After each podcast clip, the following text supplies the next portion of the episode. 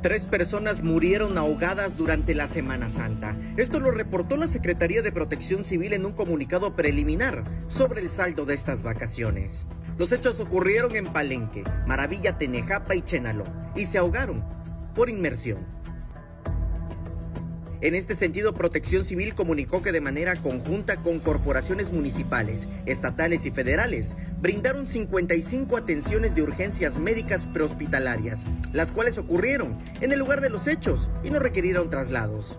También realizaron 8 rescates y atendieron a 15 lesionados a quienes tuvieron que trasladar a hospitales, en tanto que también hubo atención de un accidente automovilístico, pero no representó mayor problema porque hubo lesiones menores. En este periodo vacacional de 2022, en el lapso del 9 al 17 de abril, ha habido un reporte aproximado de 541.011 visitantes a sitios turísticos, lo cual es significativo a comparación de los últimos dos años, cuando la pandemia azotó al Estado. Por el tema de la contingencia del COVID-19, el gobierno de Chiapas estableció que el aforo se redujera al 75%, a pesar de que el semáforo esté en verde. Samuel Revueltas, Alerta Chiapas.